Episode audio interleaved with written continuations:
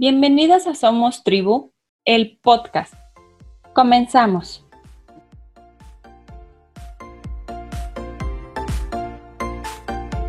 La creatividad es la inteligencia divirtiéndose. Fernanda Cárdenas es licenciada en Administración de Empresas. Tiene una línea de juguetes didácticos llamada Fer Didácticos. Actualmente está cursando un diplomado en Pedagogía Infantil y Desarrollo Psicomotor es una mamá a la que le encantan las manualidades y conectar con sus hijos a través del arte y de crear cosas nuevas. Hoy tengo el gusto de compartir con Fer, una mamá de una de mis hermosas tribus, y que además nos va a compartir algo que para ella es su día a día, la creatividad. Hola Fer, bienvenida. Hola Clau, muchas gracias, gracias por invitarme a estar aquí contigo y con toda tu audiencia. Yo estoy muy feliz. ¿Y qué te puedo decir? Para mí la creatividad, como dices, es, es mi día a día, es lo que pongo no solo en mis redes, sino en mi vida, lo que hago con mis hijos. Y es algo que desde chiquita me ha gustado hacer. Me decían que era como la tía cositas, porque siempre estaba buscando una forma de hacer algo. Era la típica que las maquetas, bueno, eran todo un show, una exposición. Bueno, ¿qué te puedo decir? Hacía hasta material de apoyo y todo. Entonces, la verdad es que para mí es algo muy importante y ahora con mis hijos me he dado cuenta que no es solo hacer manualidades, ¿no? Es mucho más allá y es muy importante para su desarrollo. Me gustaría empezar primero por definir qué es la creatividad. La creatividad es la capacidad de crear, de innovar o de generar nuevas ideas o conceptos. Pero ¿qué pasa? Cuando pensamos en creatividad, lo primero que se nos viene a la mente son las manualidades. No piensas en nada más. Dices, pero realmente esto es solo una pequeña parte. O sea, hay tipos de creatividad. Hay plástica, que es todo esto, el arte, este, esculturas, pinturas, en fin. Pero también hay científica, hay inventiva, hay hasta social, entre muchas otras cosas, ¿no? Y algo que sobre todo a mí y ahorita en, en las redes sociales me dicen mucho, cuando subo un post o algo me dicen, ay no, yo soy cero creativa. A mí eso no se me da. Pero la realidad es que todos podemos ser creativos. La creatividad es una habilidad que se aprende, que se desarrolla. Y esto me recuerda una frase que puse hasta en un post que me gusta mucho, que es de Pablo Picasso. Y dice, todos los niños nacen artistas. El problema es cómo seguir siendo artistas al crecer. Pero ¿por qué somos menos creativos de adultos? El principal bloqueo en los adultos es el miedo. El miedo a que si sí está buena mi idea o no, si me va a quedar bien o no, si le va a gustar a la gente o no, si, en fin, no pensamos en me va a gustar a mí, siempre pensamos y nos da miedo ir un poquito más allá, ¿no? Entonces, ¿pero qué pasa con los niños? Lo que te mencionaba, para los niños la creatividad es un punto clave en su desarrollo. A ellos les va a ayudar a tener confianza en ellos mismos por esta parte, este, que es el autoestima. Les va a ayudar a expresar sus sentimientos, les va a ayudar a comunicarse. Es una forma de comunicación muy, muy grande. Les va a ayudar a resolver problemas, a ser más flexibles, en su desarrollo social. En fin, te podría dar una lista interminable de cosas que para los niños es de verdad de vital importancia. Yo me acuerdo cuando era chiquita, digo, yo soy de provincia, yo soy de Morelia, entonces, me acuerdo perfecto que podíamos salir a jugar con mis primos a sus casas o hasta en la calle. Andábamos en la calle muchísimo y teníamos muchas más libertades de lo que ahorita pueden nuestros niños. Allá antes el tráfico, también hace muchos años, el tráfico y las distancias entre casa y casa, la seguridad, pues nos lo permitía, ¿no? Entonces, también nuestros juegos eran diferentes usábamos muchísimo más la imaginación. Te inventabas mil cosas, agarrabas lo que te encontraban tres palos y dos piedras y creabas algo impresionante, hacías muchísimos juegos. Y, y esta parte, creo que ahora nuestros niños se ven muy privados de, ¿por qué? Porque sus circunstancias son muy diferentes. Nosotros lo hacíamos de una forma muy natural. Digo, salíamos y con lo que encontrábamos no necesitábamos ir cargando la mochila con mil juguetes, el iPad, no necesitábamos nada. A donde fuéramos, encontrábamos tres chunches con las que nos divertíamos y hacíamos algo increíble. Ahora, a nuestros niños, entre los juguetes, que la mayoría hacen todo, ya no te dejan ni pensar, ¿no? Las pantallas, la inseguridad, y no se diga ahorita en la pandemia, ¿no? Los niños se ven mucho más limitados a expresar y desarrollar su creatividad, que también no hay que ver solo lo malo. Por otro lado, este encierro, y yo lo he visto con mis hijos y conmigo también, nos está regalando algo a lo que nuestros niños ya no estaban tan acostumbrados, a aburrirse.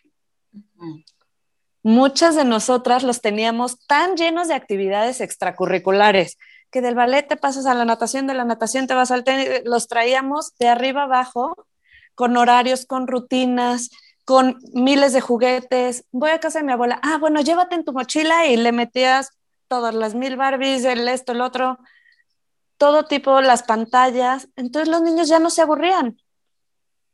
Y ahorita, pues sí llega un momento en el que, ¿y qué hago? Y aburrirse es una excelente oportunidad para que los niños desarrollen y saquen toda su creatividad. Cuando te aburres, cuando empieza la cabeza a dar vueltas para ver qué hago para quitarme ese aburrimiento, ¿no?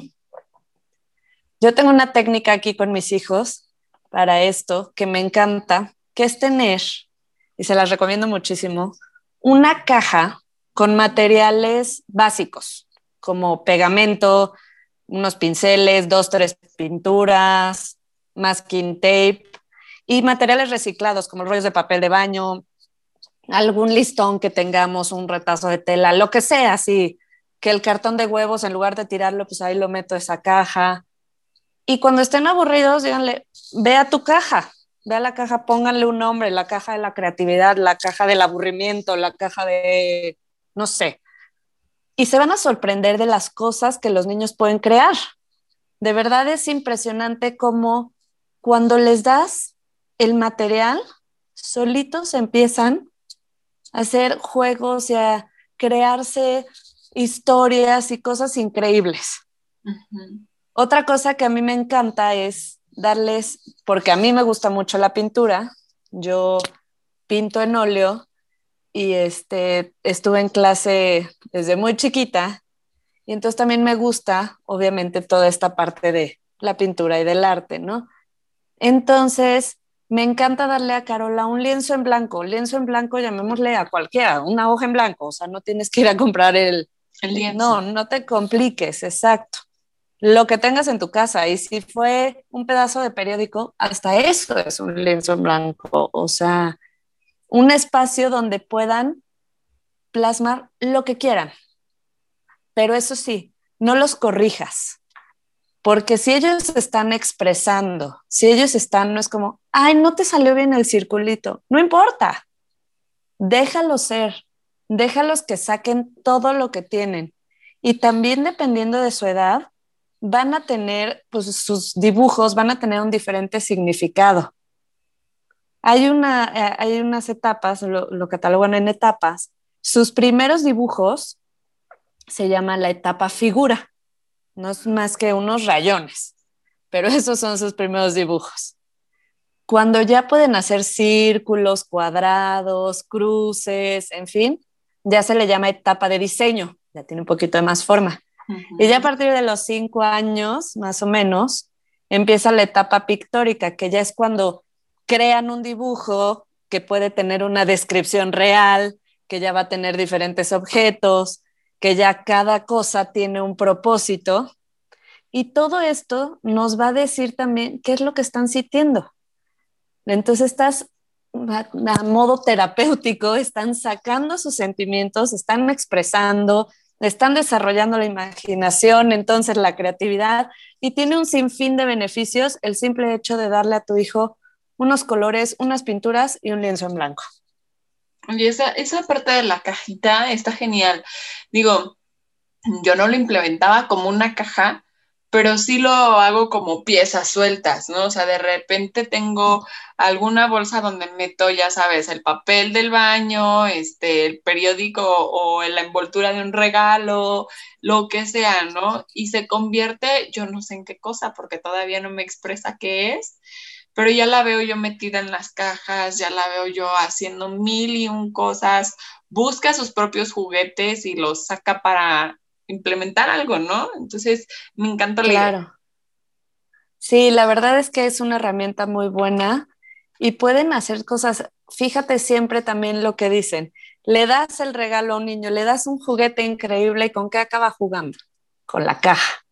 Porque con la caja está imaginándose el triple de cosas de lo del juguete con la caja ya hizo un avión, pero ya hizo un coche, pero ya hizo la casita, pero ya hizo una tiendita, ya hizo el escritorio, ya, o sea, puede jugar mucho más. Entonces, a mí tenerles esto, material reciclado y dos, tres cosas con los que ellos puedan y no haya riesgo, también no les vayan a poner cosas que no, pero ni, y si son más chiquitos, no les pongan piezas chicas, porque el chiste es que ellos sean autónomos, que tengan la independencia de poder ir y hacerlo por ellos solos, no que esté mamá ahí, pégale bien, pégale bien ahí, se te está levantando la, no importa, que se levante la orillita, que se salga la pintura. Y eso sí, lo que les digo a las mamás siempre es, no tengan miedo a que se ensucien, porque muchas veces nos frena el, uy, no, va a ser un tiradero. O sea, yo me imagino la pintura por todos lados. No, bye. Mejor que ver el iPad un ratito. No, no le tengan miedo. Yo compré un tapete de plástico y también tengo un mantel de plástico de estos de fiestas. Y entonces depende de lo que vayan a hacer, pongo uno u otro y se limpian fácil y si no es de fiestas al tercer uso, pues ya lo tiras o ya lo reciclas o ya creas otra cosa. Pero entonces con eso proteges y te sientes tranquila y déjalos. Ay, pero se van a ensuciar toda la ropa, cómprales una batita y encuéralos literal y en la pura batita y así, si se manchan, pues de ahí los metes a la regadera, no pasa nada. Al final son cosas que tú al verlos tan contentos los vas a llenar y tantos beneficios que tienen que sí tienes que poner en una balanza el prefiero tantito tiradero a todo esto. Y también véanlo por ustedes, porque va a ser un muy buen rato en el que van a estar entretenidos en lugar de tenerlos al lado. Estoy aburrido, estoy aburrido, estoy aburrido. Y sabes qué? Que yo he visto que cuando ellos están como en el sentido de trabajar esta parte de la creatividad, van desarrollando muchas cosas. Tú como mamá vas descubriendo sus talentos, ¿no? Y entonces a lo mejor tú quieres que pinte, que haga una obra de arte, pero no le es tan agradable pintar o dibujar. Pero entre lo que tú vas explorando, su hit es construir. ¿no? O su hit es bailar, o su hit es, no lo sé, cantar y se inventa unos cantos bien padres, ¿no? O unos cuentos padres. Entonces, es como redescubrirse ambos, ¿no? Claro. Eh, de esta forma, ellos también, como dices, están explorándose ellos mismos, conociéndose qué les gusta, qué no, no, pues sabes que el mío me deja las pinturas, como dices, pero luego, luego se va y agarra los rollos de papel y hace unas torres increíbles. Ah, ok, está increíble, ¿no? O sea, como que también, como dices, vas conociendo a tus hijos y vas viendo por qué lado puedes desarrollarles más. ¿Qué tal que empieza ahí a hacerte unas esculturas impresionantes y se vuelve un máster en eso, ¿no? También a mí lo que me encanta es como te digo, del arte que me gusta mucho, me gusta enseñarle a Carola sobre los diferentes pintores y sobre todo las diferentes técnicas de pintura, porque no solo porque sepa de arte, eso es como un extra, sino también porque el saber diferentes técnicas, justamente esto te va a ayudar a que ella decida qué forma le gusta más. A lo mejor yo le digo que haga todo muy abstracto, pero no, ella dice, no, a mí me gustan muy puntitos como Monet. Ok, pero si no conoce los estilos, no va a poder decidir y ver qué es lo que a ella le gusta. Entonces, a mí esta me encanta porque es una parte en la que podemos conectar muchísimo, porque yo ya descubrí que a ella le gusta mucho el arte también. Le encanta estar dibujando y le encanta estar aprendiendo sobre esto. Entonces, por eso es que investigo sobre diferentes pintores, le digo, le cuento la técnica, le enseño diferentes obras del pintor y luego hacemos su propia versión del pintor. Entonces así aprenden, conectan con sus hijos y desarrollan su creatividad y expresan sentimientos y traen algo atorado, si en esta pandemia andan muy ansiosos, todo eso les ayuda muchísimo. Que lo vean también como, te digo, como terapéutico. Y como te decía, no es solo parte del arte pintando y esculturas y así. Otra técnica increíble que me encanta también son los juegos de roles, hacer obras de teatro. En nuestros juguetes didácticos tengo dos teatros. Uno es un teatro grande y trae hasta el pizarrón para que escriban ellos desde el nombre de la obra, personajes, en fin, todo, ¿no? Y otro es un teatro mm, portátil que ellos pueden armar y desarmar. Y me encanta verla jugar y ahorita ya Fernando, que tiene dos años, pero ya en ese juego en específico se involucra mucho porque primero hacen sus títeres o los agarran o agarran los muñequitos o lo que quieran. O sea, desde ahí ya están creando al imaginarse qué voy a hacer, entonces, ¿qué necesito? Ah, pues necesito una Barbie, pero necesito a Woody, pero necesito a un carrito. Ah, no, pero esto no lo tengo, lo dibujo, lo hago. Y luego, me, o sea, me sorprende que, por ejemplo, Carola me dice, mamá, necesito un popote para hacer el palito, para detener el animalito que voy a hacer. Entonces, solitos, digo que es como cuando comes papas, o sea, una vez que empiezas ya no puedes parar, una vez que empiezas a desarrollar la creatividad ya no puedes parar, o sea, el cerebro sigue, trabaja y trabaje. Entonces, en este juego de roles es increíble cómo pueden usar su imaginación y cómo esta creatividad los lleva y los transporta a lugares increíbles. Y les fomenta la comunicación, el lenguaje, este, la imaginación, en fin, tiene muchísimos beneficios este, este tipo de juegos. Me encanta eso. También a mí me encanta y digo, mis hijos, gracias a Dios, tienen todo tipo de juguetes, ¿no? Y ya sabes que, y cada Navidad se saturan de juguetes y bueno, como te decía, muchísimos son juguetes de pilas, que no hacen nada, otros sí, son muy buenos, pero por eso a mí me gustan tanto los juguetes didácticos, porque son juguetes que te hacen pensar y que te hacen crear hay de diferentes tipos de juguetes didácticos. Por ejemplo, dentro de los mismos que, yo manejo, están los que son un apoyo para la escuela, ¿no? Este, las letras script, las cursivas, eh, este, en fin, toda esta parte que es para, para apoyar y repasar lo académico. Pero los que más me gustan a mí son los que te hacen pensar, como los bloques, el arquitectón, que el arquitectón es un juego de construcción, como los teatros, los caballetes para que pinten y hagan, como son los tipo legos, en fin, todo este que les los hace crear diferentes cosas, me encanta. Y por supuesto que también es súper importante el juego libre juegos en los que no, nos metemos los papás, porque existe el juego guiado y el juego libre. Y mil veces vamos a guiar y vamos a darles una ayudadita, pero el juego libre es súper importante. ¿Por qué? Porque en los niños el juego es su principal actividad. Esta es la forma en la que ellos exploran el mundo. Y se debe tener un espacio, ya sea, o sea adaptado cada quien a sus formas, a sus posibilidades, a todo dentro de su cuarto, en un rinconcito en la casa, el que tenga cuarto de juegos, cada quien a su modo, pero sí es muy importante que tengan un espacio destinado al juego. Donde no esté tampoco saturado de juguetes. Si lo que, lo que queremos es que desarrollen, pues pongan dos, tres, ¿no?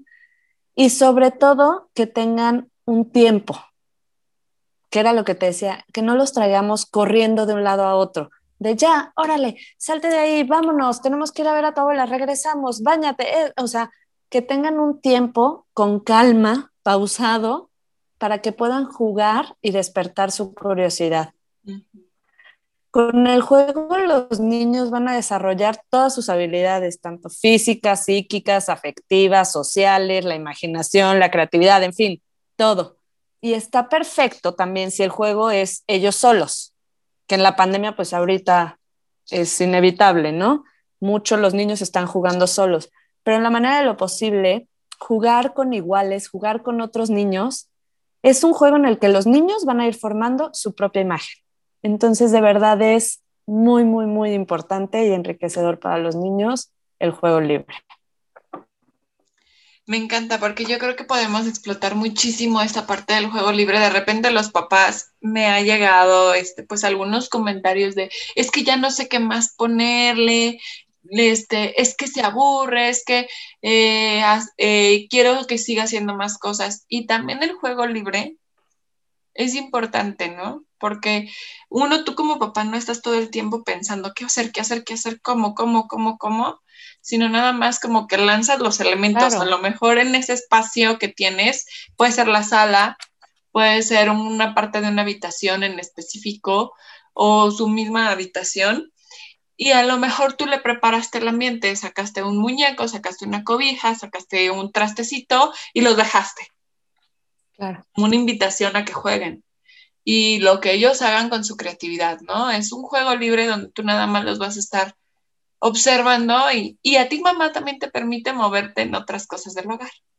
Totalmente, te da también a ti un tiempo y este, o sea, este juego libre de verdad sirve muchísimo y cuando lo pueden tener, te digo, con otros niños, hasta nos ayuda a tener estas pautas de convivencia. O sea, es la forma en la que ellos también van a aprender a esperar un turno, que a lo mejor en su casa no, y, si están solos, pues no va a pasar, ¿no? A esperar un turno, a ganar, a perder, a que a veces se tiene que ceder. Entonces, no solamente es ser creativo, no solamente es, ay, el desarrollo de mis habilidades físicas, sino también esta parte de convivencia es, es muy importante.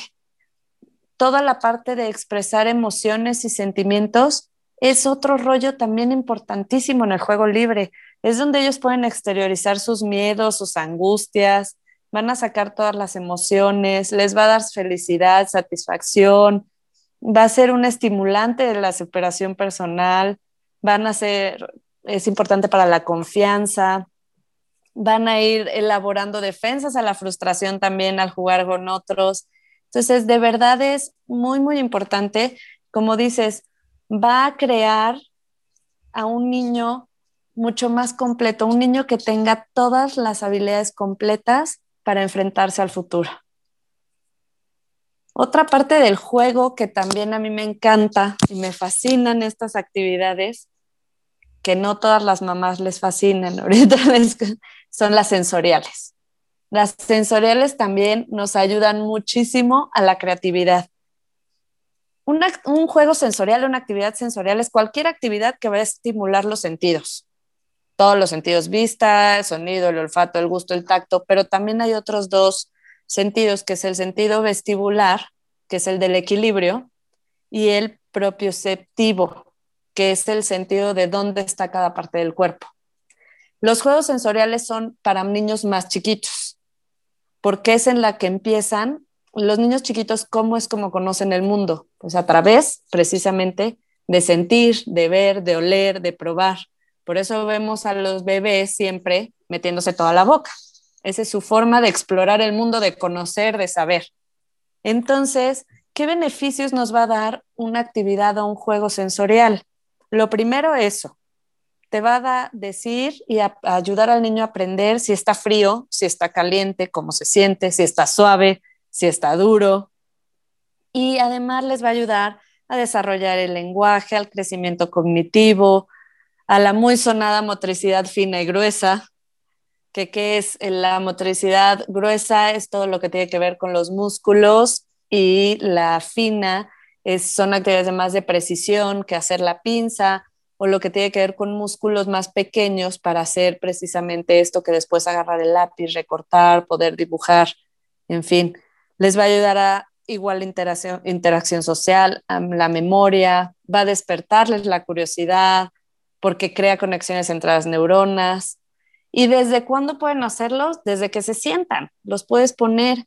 Y ahí es donde de verdad, mamás, déjenlos, déjenlos que se embarren, déjenlos que acaben llenos de espagueti desde la cabeza hasta los pies. Es la forma en la que ellos van a descubrir. Cuando están muy chiquitos, traten de ponerles actividades con materiales que si se comen, porque lo van a probar, no pasa nada. Pónganles amaranto, avena, harina, yogurt, gelatina, espagueti, linaza, cosas que van a sentir muy diferentes y van a probar y van a todo, pero no les va a hacer ningún daño. Ya cuando estén un poquito más grandes, ya les pueden meter, por ejemplo, frijol y obviamente siempre estar muy al pendiente cuando sean estos materiales. A mí me encanta ponerles espuma de afeitar. De verdad acaban, o sea, hasta no, no, no, directito a la regadera porque no hay manera así, con la playera que estén así se van. Este, hacer una mezcla de fécula de maíz y agua es increíble verlos jugar con eso, es una sensación, háganlo y hasta ustedes les va a encantar. Este, pueden hacer una masita también con fécula de maíz y yogur. Se hace una masita muy padre y esa también si se la come no pasa nada, digo, traten de no que no se llene de eso, pero si lo prueban no va a pasar absolutamente nada, ¿no? Entonces sí déjenlos, es súper importante y desde ahí los estamos dejando ser ellos, este, explorar y desarrollar su creatividad. Es algo increíble. ¿Sabes? Este, de repente como que nos genera ruido lo que tú decías, es que va a tirar el arroz y va a estar pues, toda la casa regada de arroz, o lo, el, el, arroz que ya había pintado, pues lo voy a tener que tirar porque va a estar por todos lados, no lo sé, ¿no? Eh, a mí me ha funcionado, ahorita que por ejemplo también estamos hablando de escasez de agua y cosas así, pues inflar la alberca y ahí, con, ese es el espacio perfecto para contener el material. Es súper buena idea. Entonces, de ahí no sale. El problema, sí, de ahí no sale, ¿no? Te evitas el problema. Ahí está, seamos creativas. Es lo máximo. en una alberca puedes meter ahí la tina, digo, ahí llenarla o puedes meter ahí la mesa sensorial si tienes o las charolas o lo que sea. Pero sí algo súper importante para el desarrollo de nuestros niños es la actitud y el apoyo de los papás. Creo que es, un, es básico la actitud en la que estemos nosotras. Si nosotras a todo es, ay, no, mejor no. Uy, no, eso se va a ensuciar. Ay, no, mi piso. Uy, no, y si salpica la pared. Créanme que esto va a ir frenando al niño porque ellos mismos ven eso. Los niños aprenden por imitación. Entonces, si te ven a ti que a todo le pones pero, que no les das chance de, ellos tampoco se van a permitir darse chance de eso. Si los limpias cada dos segundos para que no tengan una manchita, pues ellos cuando quieran, cuando quieras que hagan una actividad sensorial, se van a ensuciar y van a querer que los limpies al segundo, ¿no? Entonces, si vamos fomentando, los vamos ayudando a que pierdan estos miedos, pierdan todo. Y también las actividades sensoriales hasta para la alimentación sirven, para que se animen a probar alimentos nuevos. Es importantísimo. Entonces tiene una infinidad de beneficios, sí. Los picky eaters, que yo tengo uno, y por más actividades sensoriales, sigo peleando. Digo, es, es un estira y afloja siempre. Pero si estamos con ellos y los vamos guiando y apoyando en esto, pues su desarrollo será mucho mejor. ¿No? Así es. ¿Sabes? A me pasó algo como muy curioso. Este, aquí en su casa tenemos un espacio de jardín entonces, este, yo cocinando y de repente cero ruido. Dije, no, esto es travesura. ¿no? Esto es travesura. me asomo y en efecto era una travesura. Había sacado de las jardineras la tierra y regarla por, por la cochera, ¿no? Cuando yo la vi, su carita estaba llena de tierra, este, agarró agua que tenía en, un recipiente y pues ya te imaginarás lodo. Este, por todos lados. Sí, por todos lados. Yo dije, ok, no me voy a pelear. La dejé todavía un rato más, terminó peor, evidentemente, y ya que acabó, ya se había aburrido de, su exploración, le dije, vente, ayúdame a barrer, vamos a recoger, ¿no? Buenísimo. Pues ya había hecho todo. Y entonces mi experiencia fue distinta porque no hizo berrinche, no se enojó, se divirtió. Sí, la mamá se llevó la friega de barrer, trapear y todo lo demás, ¿no? Pero, este, pero ella al final también exploró y este, me decía, yo limpio, yo limpio, yo con el agua, obviamente a sus posibilidades, pero sí, sí, sí. también se Que luego sale peor, pero es bueno, y que exacto, que se involucren. Así es, ¿no? Entonces dije, hoy que fluya todo lo que tenga que fluir, ¿no? Y claro que tenemos días, hay días que sí decimos como así, que fluya, estoy súper abierta y hay días que no estamos tanto. Pero a mí en lo personal, un, un tip que les puedo dar, que a mí me ha funcionado para, porque muchas me dicen, es que parece que eres súper paciente. No, pues claro que tengo mis momentos. Soy una mamá real, soy una mamá normal y exploto millones de veces. Pero a mí algo que me funciona mucho es un tip que leí en, un libro que me encanta, que habla de ver este, la situación como, imagínate que estás en un partido de fútbol y tú estás, la situación es el partido y tú estás de espectador.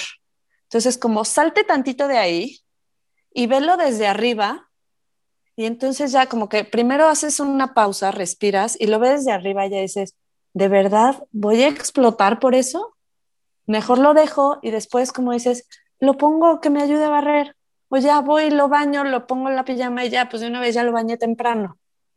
Como verlo desde arriba y entonces te da chance de calmarte, de no explotar en el momento y así me ha servido a mí para permitirme ver mi casa llena, mi sala llena de arroz y después pasarle sus escobitas y órale, todo, no importa, aviéntenlo todo a una esquinita, ya después llego yo y la recojo de ahí y así los tenía todos. O ya crea otro juego de ahí, ¿no? Pones en el, el otro día tiraron varios papeles y puse con, con masking tape, con cinta en el piso un cuadrito y les di a cada quien una escobita, tengo unas escobitas chiquitas, y tenían que aventar los papelitos que habían tirado al cuadrito. Y ese era otro juego. Duraron horas aventando los papelitos a que estuvieran en el cuadrito y para mí fue lo máximo porque recogieron. Después llegué yo con el recogedor, todos los papelitos del cuadrito y listo. Entonces, como también nosotras, desarrollar nuestra propia creatividad, no solo la de ellos, y encontrarle formas porque se puede que no veamos, sobre todo en esta pandemia, el encierro como, ay, no es que ya no sé qué más hacer, ya, me estoy volviendo loca. No, dentro de tu casa lo puedes hacer.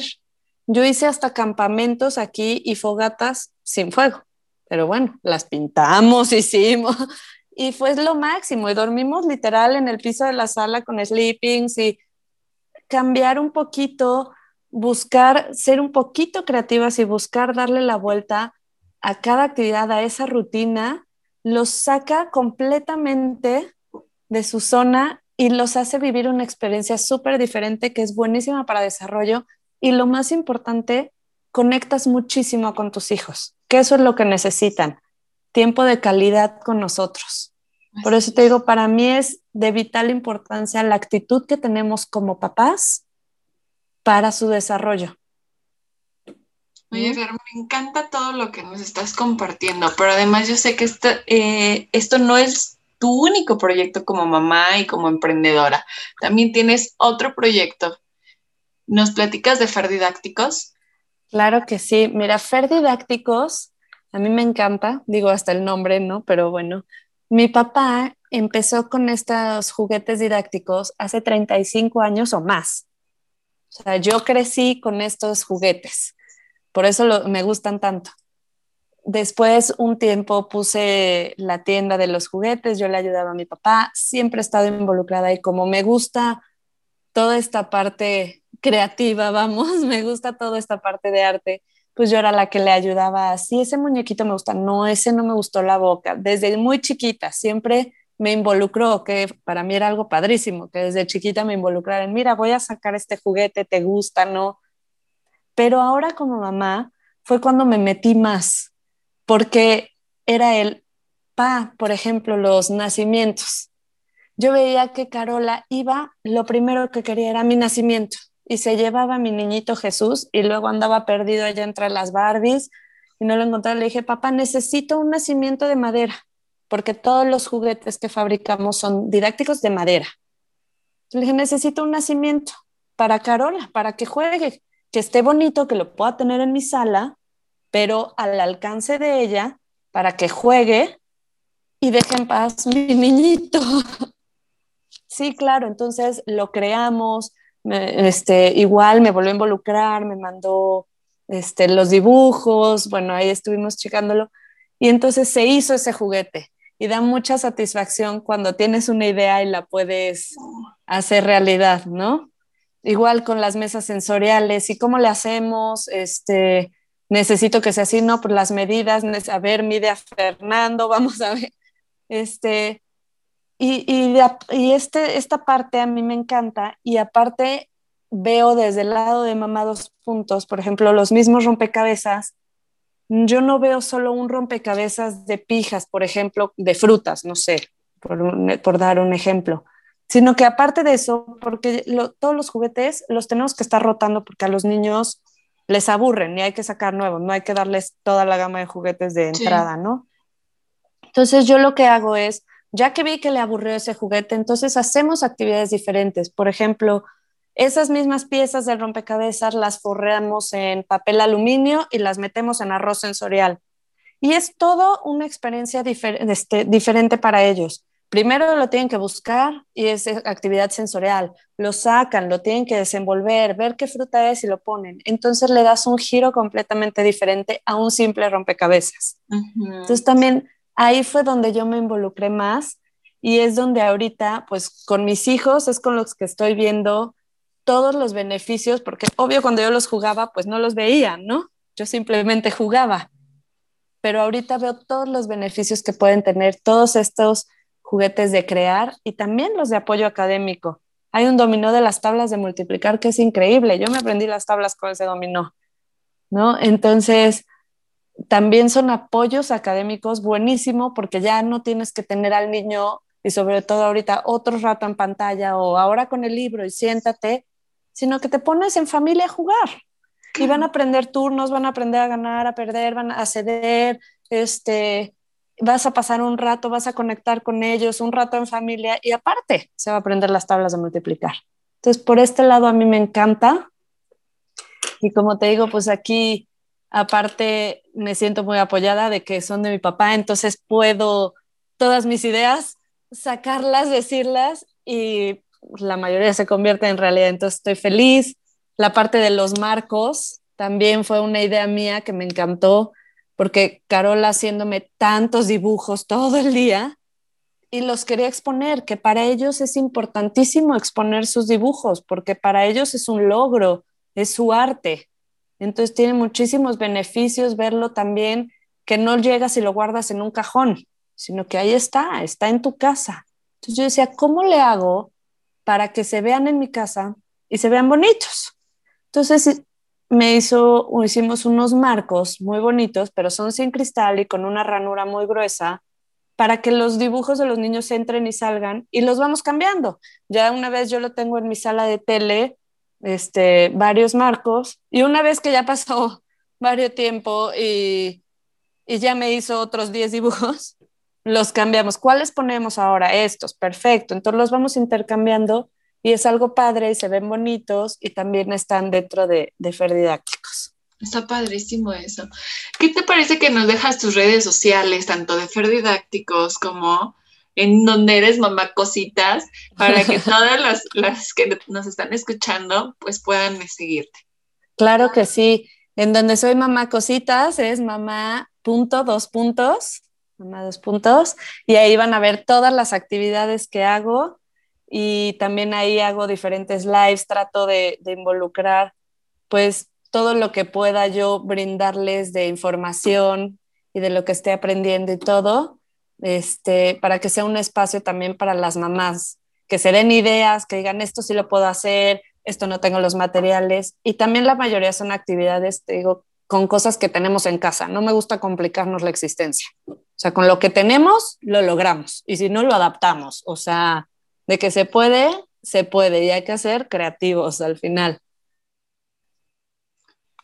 Y los juguetes, la página es Ferdidácticos, tal cual.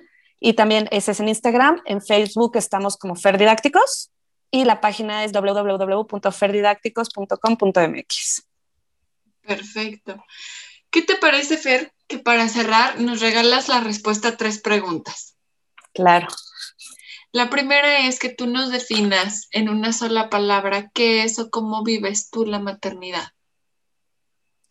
En una sola palabra. Sí. Está difícil, porque se me vienen muchas a la mente, pero como la siento hoy, sería como gratitud. Agradezco todos los días por poder ser mamá, porque hay muchas personas que no pueden serlo, que no tienen ese don, ese regalo, ¿no? Entonces, agradezco todos los días poder ser mamá, poder tener a mis dos puntitos, les digo por eso mamá dos puntos, a mis dos niños y poder estar juntos y poder tener tiempo de calidad con ellos. Doy gracias de poder ser una mamá presente, de, darles todo mi tiempo, todo mi amor y estar con ellos y estar pendiente de, de su desarrollo. Y si estoy estudiando un diplomado más, pues sí es porque me gusta todo esto y todo, pero también es porque ellos son mi principal motor, ¿no? Eh, esto con los primeros que, que lo voy a aplicar y los primeros que se verán beneficiados pues serán ellos. Entonces diría gratitud porque todos los días agradezco por poder ser mamá, por ser su mamá, no de cualquier niño, de ellos, que me tocaron ellos y por cómo son y por cómo somos como familia. Padre. La segunda es un libro que nos recomiendes. El libro que les recomiendo es el que estoy leyendo ahorita, de donde les comenté que saqué este, este tip o esta estrategia que me ha funcionado. Es El cerebro afirmativo del niño de Daniel Siegel y Tina Payne. Me está encantando, de verdad, estoy a nada de terminarlo. Todo, o sea, lo tengo subrayado prácticamente todo. porque de verdad es un libro que les recomiendo muchísimo, que nos va a cambiar la visión de muchas cosas, nos va a caer muchos veintes de la maternidad, de cómo hablarles, de cómo una simple palabra puede cambiar todo en nuestros niños, de cómo ese amor y ese ser positivos puede cambiar el tipo de personas que van a ser en un futuro.